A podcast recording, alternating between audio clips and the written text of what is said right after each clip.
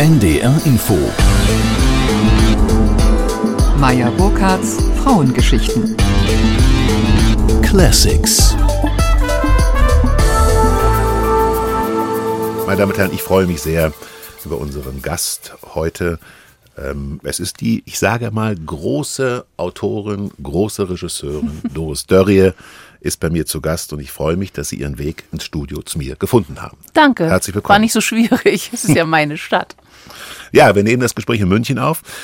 Ähm, es gibt ein Haiku. Haiku ist äh, das die kürzeste Gedichtform und ist eine japanische Gedichtform, die kürzeste Gedichtform, die es auf der Welt gibt. Und äh, dieses Haiku haben sie mal einem Fragenden gesagt. Auf seine Frage, können Sie das einfach gar nichts machen? Und sie haben mit diesem Haiku geantwortet, das so geht. Still sitzend, nichts tuend, der Frühling kommt und das Gras wächst von alleine. Ja. Ist Ihnen die Ruhe gegeben oder mussten Sie sich die Ruhe erarbeiten? Ach, das ist gemischt. Für mich ist es schon sehr schwierig, prinzipiell still zu sitzen. Aber ich bin auch ein sehr fauler Mensch, deshalb fällt es mir phasenweise dann auch wieder sehr leicht. Aber dann muss ich wieder losrennen. Und ich kann schwer immer nur an einem Ort sitzen. Also ich muss immer unterwegs sein. Und kommt dann da- sitze ich gerne wieder irgendwo rum auf der Welt. Kommen wir gleich zu. Auf die Frage, was Ihr größtes Talent sei, haben Sie gesagt, ein bisschen doch sehr bescheiden, Ihr größtes Talent sei Schlafen. Ja. Aber jetzt kommt der wichtige Zusatz, der geht so, aber das Talent äh, kommt mir langsam abhanden. Ja, ich bin äh, leider relativ schlaflos geworden. Das hat einfach mit zunehmendem Alter wohl zu tun und mit Vererbung. Mein Vater ist ein sehr schlafloser Mensch immer gewesen. Ähm, aber ähm, ich bemühe mich weiter. Sie sprechen von Ihrem Vater, Sie sind in Hannover geboren, äh, 1955, Tochter eines Arztes. Ihr Onkel war ein Altphilologe, Heinrich Dörrie, der sich mit, glaube ich, mit Platon sehr beschäftigt hat. War das ein intellektuelles Elternhaus? Gemischt, glaube ich. Es war sehr praktisch natürlich, weil mein Vater Arzt war und meine Mutter eben auch. Und ähm, Ärzte sind ja auch bis zu einem gewissen Grad Handwerker. Äh, Und gleichzeitig gab es eben diese große Liebe zur Literatur und auch äh, wirklich so dieses klassische Bildungsideal, humanistische Bildung. Mein Vater hat mich schon sehr geschubst, äh, Griechisch in der Schule zu nehmen, was ich nicht wollte, wofür ich ihm aber dann doch eigentlich immer sehr dankbar gewesen bin. Später dann sind sie aufgebrochen nach New York und hatten offensichtlich wenig Geld. Dazu kommen wir später noch. War das so ein Haushalt, wo wir, wo man gesagt hat, man hält die Tochter kurz, aber Geld für Bücher und Theater gibt's immer? Geld für Bücher gab's schon immer, aber es waren halt vier Geschwister und es war vollkommen klar, dass das nicht äh, für vier ausreicht, wenn jeder jetzt äh, endlos lange studiert oder auch ohne Unterstützung ähm, ins Ausland geht. Das ging nicht. Also es war schon immer klar, man muss schauen, dass es gerecht verteilt bleibt. Und ähm, jeder muss schauen, dass er auch relativ schnell dann fertig ist und Geld verdient. Das doch. Sie erwähnen Ihre Geschwister, als Sie drei Jahre alt waren, bekam Ihre Mutter Zwillinge. Und ähm, Sie haben sehr früh angefangen, diese Geschwister, diese jüngeren Geschwister zu inszenieren. Und wie mir scheint, auch sehr brachial oder sagen wir mal autoritär. Naja, Ähm. ich war sechs und die waren drei, ja, klar. Naja, Sie haben äh, das so beschrieben mal. äh, Ich sagte Ihnen, also den Geschwistern, also, Zitat, Doris Dörrie, ich sage jetzt, ach, hätten wir doch ein Kind. Aber sie waren so verschüchtert, dass sie immer genau meine Worte wiederholten und sagten, ich sage jetzt, ach, hätten wir doch ein Kind. Und dann haben sie sie einfach geprügelt, dann haben die geweint und das Weinen haben sie gebraucht für ihre Ja, da habe ich gemerkt, wie man das so macht mit Regie. Ja. Ohrfeigen helfen. Nein, aber äh, das habe ich neulich nochmal beschrieben ähm, in der Leipziger Poetikvorlesung, die ich gehalten habe, dass das schon, glaube ich, für mich so der, der Grund fürs Erzählen war. Also so verstoßen zu werden. Ähm, natürlich nicht äh, wirklich von meiner Mutter verstoßen worden bin ich da auf gar keinen Fall. Aber ich habe mich so gefühlt und ich habe mir daraus so eine Geschichte gestrickt, wie ja jeder so seine Lebensgeschichte strickt, dass ich von da an eben so ein bisschen außen vor war. Also ich war plötzlich mhm. der Beobachter. Ich konnte eben zuschauen, wie diese kleinen äh, Geschwister, die aus meiner Sicht natürlich wahnsinnig dumm waren, weil die auch nicht sprechen konnten und spielen konnte man mit ihnen auch nicht. Man konnte eigentlich gar nichts mit ihnen anstellen. Aber wie die eben so süß waren und wie alle Leute sie auch so hinreißend fanden, weil es eben wirklich wunderhübsche Zwillinge mhm. waren. Mhm. Und diese Position, ich glaube, die legt sich schon relativ früh fest, ob man eher beobachtet oder ob man so zufrieden mittendrin ist. Und zufrieden mittendrin war ich eigentlich nie. Nie. Sondern ich war immer eher dann, ja, die Beobachterin, die aber auch einen, ähm, ja, einen, einen großen Spaß äh, entwickelt hat. Und das ist, glaube ich, inzwischen mein Haupttalent, nicht mehr schlafen, sondern das Flanieren. Also ich betrachte mich heute ähm, mehr als flaneuse als, als Schläferin. Der große, leider verstorbene Schauspieler Wolfgang Kieling und die wunderbare Elke Heidenreich haben eine Sache gemeinsam. Sie haben die Literatur entdeckt über die Buchstabensuppe. Ah ja. und mein Eindruck ist, dass die Literatur für sie sehr früh, und zwar eben schon als Kind, vielleicht nicht über eine Buchstabensuppe und auch nicht über russisch Brot, eine Fluchtburg war oder ein Fluchtpunkt. Beobachte ich das richtig? Ja, sicherlich, aber es war eben auch dieses Wunder, als ich gemerkt habe, dass man mit diesen 26 Buchstaben tatsächlich Welten entstehen mhm. lassen kann. Und dann aber auch sich in diese Welten reinbegeben kann durch die Literatur. Und äh, wir hatten keinen Fernseher. Ich glaube, das ist auch sehr wichtig. Ah. Abends wurde gelesen. Die ganze Familie hat abends gelesen. Aber wir sprechen dann über doch über ein intellektuelles Elternhaus. Ja, ich wehre mich immer so ein bisschen gegen diesen Begriff intellektuell, weil ich auch bis heute nicht so genau weiß, was das eigentlich sein soll. Gebildet, ja, intellektuell ist nochmal was anderes. Also es ist auch, ähm, finde ich, zum großen Teil das Angeben damit, dass man etwas begrifflich fasst. Das meine ich nicht, überhaupt mhm. nicht, sondern es war einfach dieser große Genuss, den meine Eltern schon sehr auch uns Kindern vermittelt haben, durch die Literatur in andere Welten äh, gelangen zu können äh, und auch so dieses diese Menschheitsgeschichte durch die Literatur zu begreifen. Das haben sie uns sehr, sehr klar beigebracht. Sie hatten keinen Fernseher als Kind, aber Ihr Traummann war Pierre Brice. Das setzt aber voraus, dass man Ihnen eben, dass man Ihnen den Zugang zum Kino erlaubt hat. Naja, klar. Äh, meine Eltern sind wenig ins Kino gegangen, weil sie so wenig Zeit hatten mit vier Kindern und ähm, mit äh, ihren Berufen. Aber ich durfte eben mit meinem Vater zum Beispiel in Winnetou gehen. Und das mhm. war für mich wirklich ein irrsinniges Erlebnis, weil es auch noch in einem Hochhaus stattfand. Da war das Kino in Hannover im Hochhaus und es war für mich ganz oben in den Wolken. Ich glaube, es hat so sechs Stockwerke, dieses Haus, aber es war irrsinnig hoch. Und das hat mich tief beeindruckt. Und eben aber auch Fernseherlebnisse bei einer Tante, die wir, glaube ich, alle drei, vier Wochen besucht haben, Tante Hilchen, und die hatte auch einen Fernseher. Da lief zwar immer nur der blaue Bock, aber auch das fand ich als Kind faszinierend. Na, Heinz Schenk hat eine späte Karriere gemacht, ja. noch als ein ganz ordentlicher Schauspieler und hat sehr viel äh, Eigenhumor auch. Und einen tollen Film gemacht mit Harpe Kerkeling. Und einen tollen Film gemacht. Mhm. Ähm, sprechen wir über Heimat. Sie haben bereits an anderer Stelle öffentlich über Heimat gesprochen und äh, haben da gesagt, die Fußgängerzone in Hannover sei deutsche Realität. Ich glaube, die heißt Röpke. Kröpke. Oh, Kröpke. Mhm. Äh, das sei deutsche Realität per Definition. Ja, es ist seltsamerweise etwas, was ich überall in Japan dann wieder entdeckt habe und was dann auch ähm, so ein seltsames Heimatgefühl ausgelöst hat. Es hat natürlich sehr stark mit der Zerstörung zu tun mhm. durch den Zweiten Weltkrieg und diesem schnellen Wiederaufbau, wo äh, auf Schönheit nicht so viel Rücksicht genommen werden konnte und ähm, was auch so eine Zerrissenheit ähm, ausdrückt, also ganz, ganz optisch auch darstellt, was genauso in Japan ist. Also dieser Beton und dieses Zerrissensein zwischen Vergangenheit und Gegenwart, äh, zwischen Tradition und Moderne, das ähm, ist in Hannover genauso wie in Fukuoka zum Beispiel. Mhm. Sie haben seit dem vierten Lebensjahr gewusst, dass Sie sterben werden. Ja, diesen Moment, äh, an den kann ich mich sehr genau erinnern. Ähm, da bin ich eines Nachmittags wirklich aufgewacht aus dem Nachmittagsschlaf, den ich anscheinend mit vier noch gemacht habe, und habe das plötzlich begriffen und habe mich nie wieder davon erholt. Das heißt, Sie wissen um die Kostbarkeit des Lebens? Ja, das hat natürlich schon auch ähm, mit meinem Elternhaus zu tun, mit äh, dieser Nähe zu Krankheit und Tod, wenn die Eltern Ärzte sind, das begreift man schon sehr genau als Kind.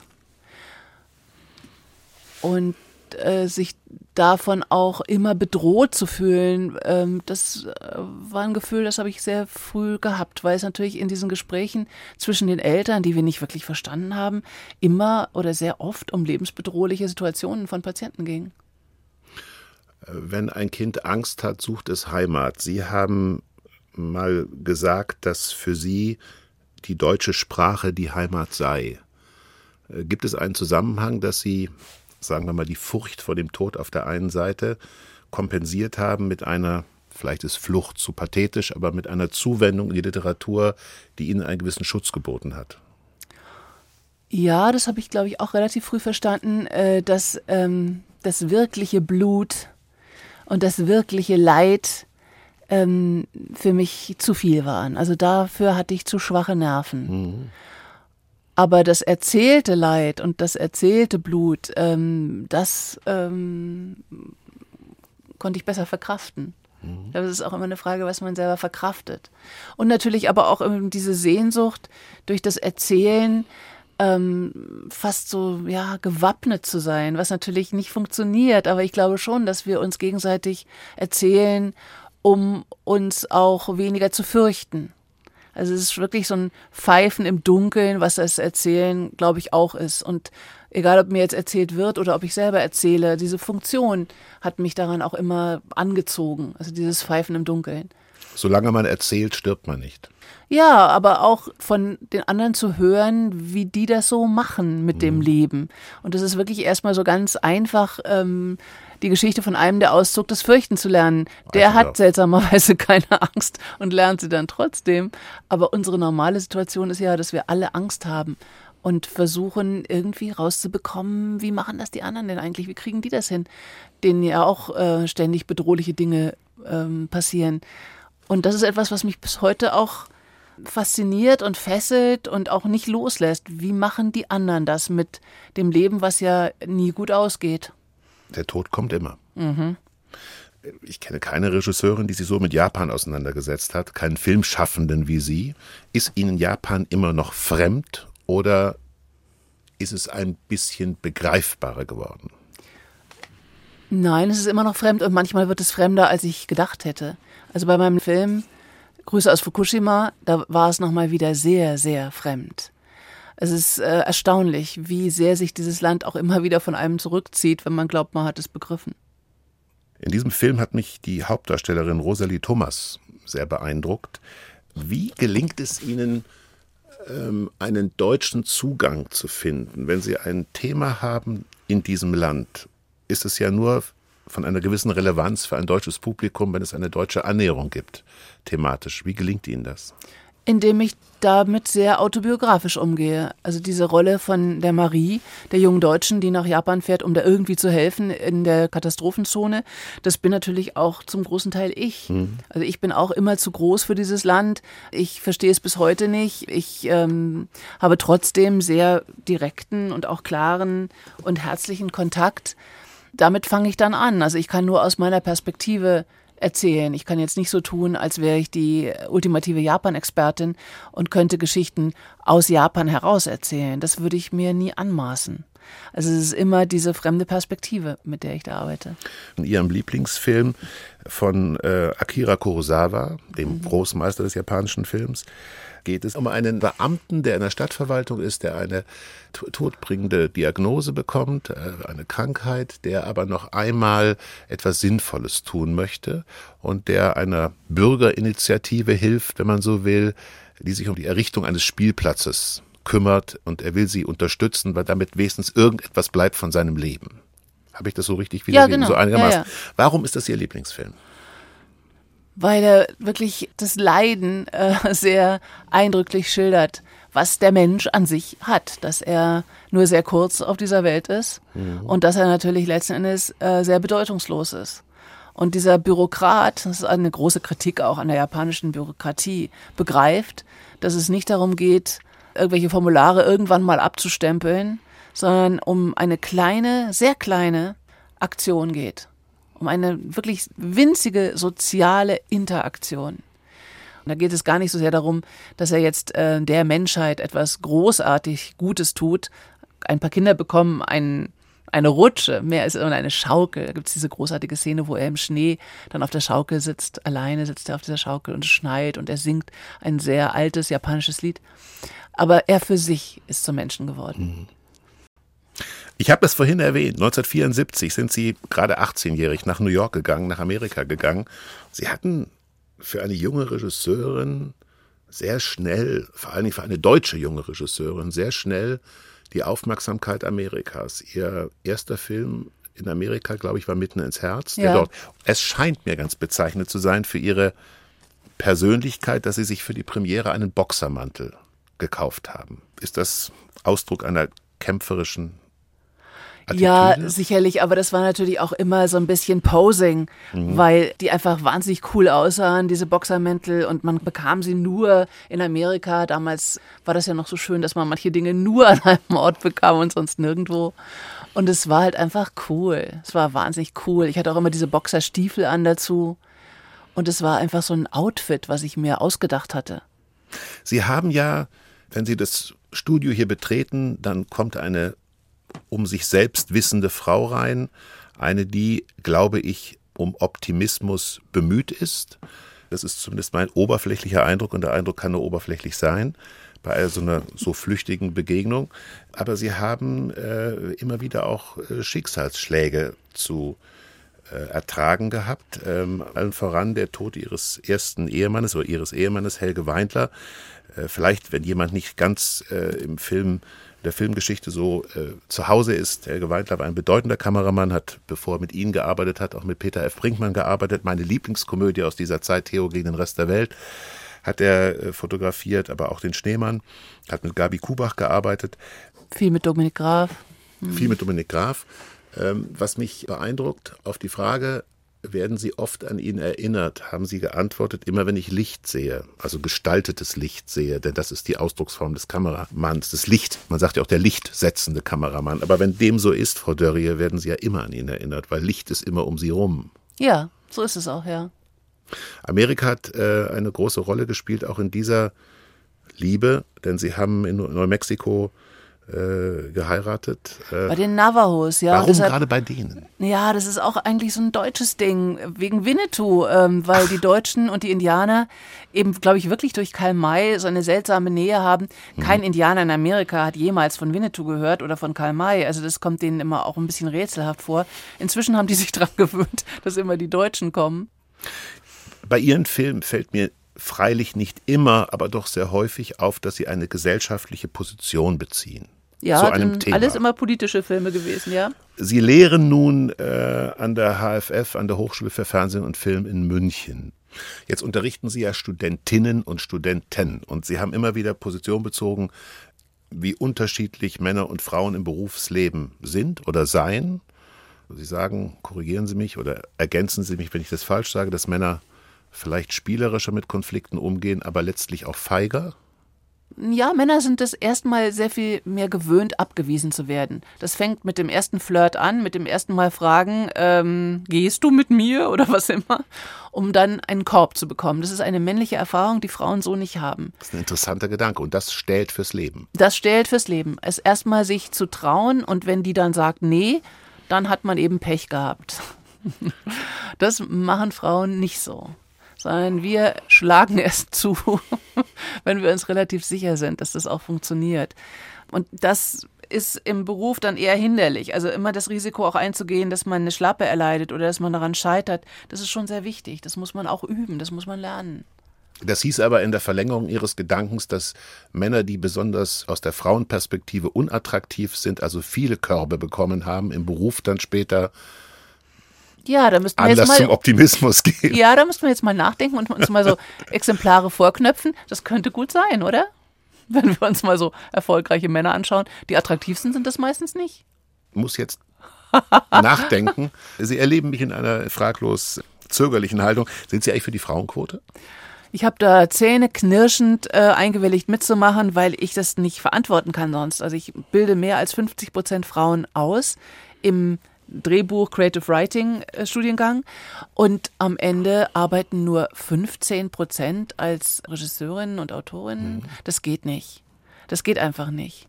Also das müssen wir ändern, denn es ist eine ganz einfache Frage der Gleichberechtigung und der Gerechtigkeit. Und wenn wir es nicht von alleine hinkriegen, dann brauchen wir sowas Blödes wie die Quote. Wir gehen nochmal in Ihre Jugend. Was mich tief beeindruckt hat, Sie haben sich immer mal wieder und auch gerne geprügelt. Ja, früher. Sie haben, früher, ja, früher, früher, früher aber äh, ich meine die Frage auch nicht oberflächlich, äh, sondern äh, das ist ja schon, äh, das sagt ja etwas aus, wenn Sie Neonazis verprügelt haben, wenn Sie Bauarbeiter verprügelt haben, die eine damals junge Frau naja, hm. provozieren wollten und ihr ja. eine tote Taube aufs Auto gelegt haben. Ja, das klingt so, als hätte ich da gewonnen. Das habe ich nicht. Also ich habe dann auch schwer was abgekriegt. Naja gut, aber man muss ja für Mut nicht belohnt werden. Dann wären ja alle mutig. Also sie sind ja zunächst mal mutig und couragiert äh, daran Aber gegangen. auch mit der Portion Dummheit, denn äh, ich habe dann schon irgendwann kapiert, dass wenn Männer wirklich zurückschlagen, dass das dann nicht so schön aussieht. Also es gibt mhm. bei Männern schon bis zu einem gewissen Grad so eine, eine Art äh, Tötungshemmung, so eine Hemmung auf Frauen wirklich zu schlagen. Aber wenn die dann wegfällt, wenn sie dann richtig zuschlagen, dann hat man als Frau auch schlechte Karten. Das habe ich dann zum Glück auch irgendwann begriffen. Else Lasker Schüler, die große Dichterin aus Wuppertal, hat ihrem jüngeren Lebenspartner Gottfried Benn gesagt, die wichtigste Charaktereigenschaft, die der Mensch haben kann, ist Mut. Denn eine andere ist Ehrlichkeit, man braucht auch Mut zur Ehrlichkeit. Sind Sie in dem Sinne mutig, dass Sie Ihre Ängste gelernt haben zu überwinden, immer wieder? Das weiß ich gar nicht, aber dieses Prügeln kam aus diesem Gefühl der absoluten äh, Gleichheit heraus. Ich habe das nicht einsehen wollen, dass ich als Frau nicht dazwischen gehen kann, wenn Männer äh, sich blöd verhalten. Also ich habe das vollkommen vergessen und das habe ich immer wieder vergessen. Das ist sicherlich auch ein Grund dafür gewesen, warum ich nicht so wirklich Probleme bekommen habe jemals im Beruf, ähm, weil ich eine Frau bin. Nee, mhm. das ist mir nie bewusst gewesen, dass es da eine Ungleichheit überhaupt geben könnte. Und das hat weniger mit Mut zu tun als mit einer ähm, gewissen, ja, fast gesunden Ignoranz äh, der Nichtgleichberechtigung. Empfinde ich die Pole, zwischen denen ihr Leben immer so ein bisschen, wenn ich sagen darf, irrlichtert oder sich bewegt, richtig, wenn ich die Pole wie folgt benenne. Trost, Mut, Unbeirrbarkeit, äh, Wissen um den Tod, ähm, aber auch äh, ein großes Maß an Lust aufs Leben. Ja, und auf Komik und Humor. Das betrachte ich als lebensrettend. Wir reden zum Abschluss des Gespräches mit Doris Dörrie, die bei meiner Burkhards Frauengeschichten zu Gast ist, nochmal über ja, über diese Doppelbegabung, die sie haben. Äh, sie inszenieren, und ich meine, sie inszenieren ja nicht nur Filme, sie inszenieren auch Oper, äh, sie schreiben Bücher. Der große Vorteil an Büchern ist, dass diese Geschichten nichts kosten. Ein Film kostet sehr viel Geld mhm. und eine Operninszenierung kostet auch recht viel Geld. Haben Sie erst einen Stoff und überlegen dann, aus dem mache ich einen Film oder ein Buch, je nach wirtschaftlicher Notwendigkeit oder nach dem Bedarf, nach wirtschaftlichem Bedarf? Oder gibt es von vornherein eine Entscheidung, das ist eine Erzählung, und die wird nie verfilmt und etwas anderes, das wird ein Drehbuch, aber daraus wird nie ein Buch. Ich bin da nicht so streng. Ich mache da gar nicht so große Trennungen von vornherein, sondern die Dinge entwickeln sich. Manche Charaktere, die ich erfinde, wollen unbedingt zum Film und dann wird's ein Drehbuch. Andere eher nicht und dann bleibt es Prosa. Bei manchen äh, Themen weiß ich, auch das muss ein Film sein. Also zum Beispiel bei Fukushima, da stand ich in dieser Katastrophenzone und wusste, darüber will ich filmisch etwas erzählen.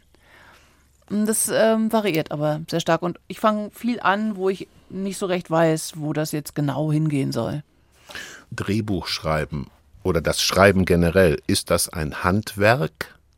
Ja, das habe ich äh, aus Amerika damals mitgebracht. Das hat mich sehr beeindruckt, dass vieles in Amerika als Handwerk betrachtet wird, was bei uns als Geniestreich oder Kunst gesehen wird, was man nicht erlernen kann. Und da gehört das Schreiben immer noch bei uns dazu, dass man denkt, na ja, man ist entweder Thomas Mann oder man ist es nicht. Hm. Und diesen Ansatz, diesen amerikanischen Ansatz, alles bis zu einem bestimmten Grad auch erlernen zu können, finde ich einen sehr positiven Ansatz. Und das Drehbuchschreiben ist ja letzten Endes eine Gebrauchsanweisung. Mhm. Da kann man vieles auch wirklich lernen. Am Ende braucht man auch Talent, aber das braucht man lang nicht so viel wie das Handwerk, glaube ich. Und damit sind wir am Anfang des Gespräches, das äh, Doris Dörje mit dem Satz eingeleitet hat, wir sind im Grunde zu selten nutzlos im Gras sitzend. Sinnlos. Sinnlos, Wein trinken. Sinn- und nutzlos. Vielen Dank, dass Sie mein Gast waren bei Meyer Burkhardts Frauengeschichten. Doris Dörje war hier.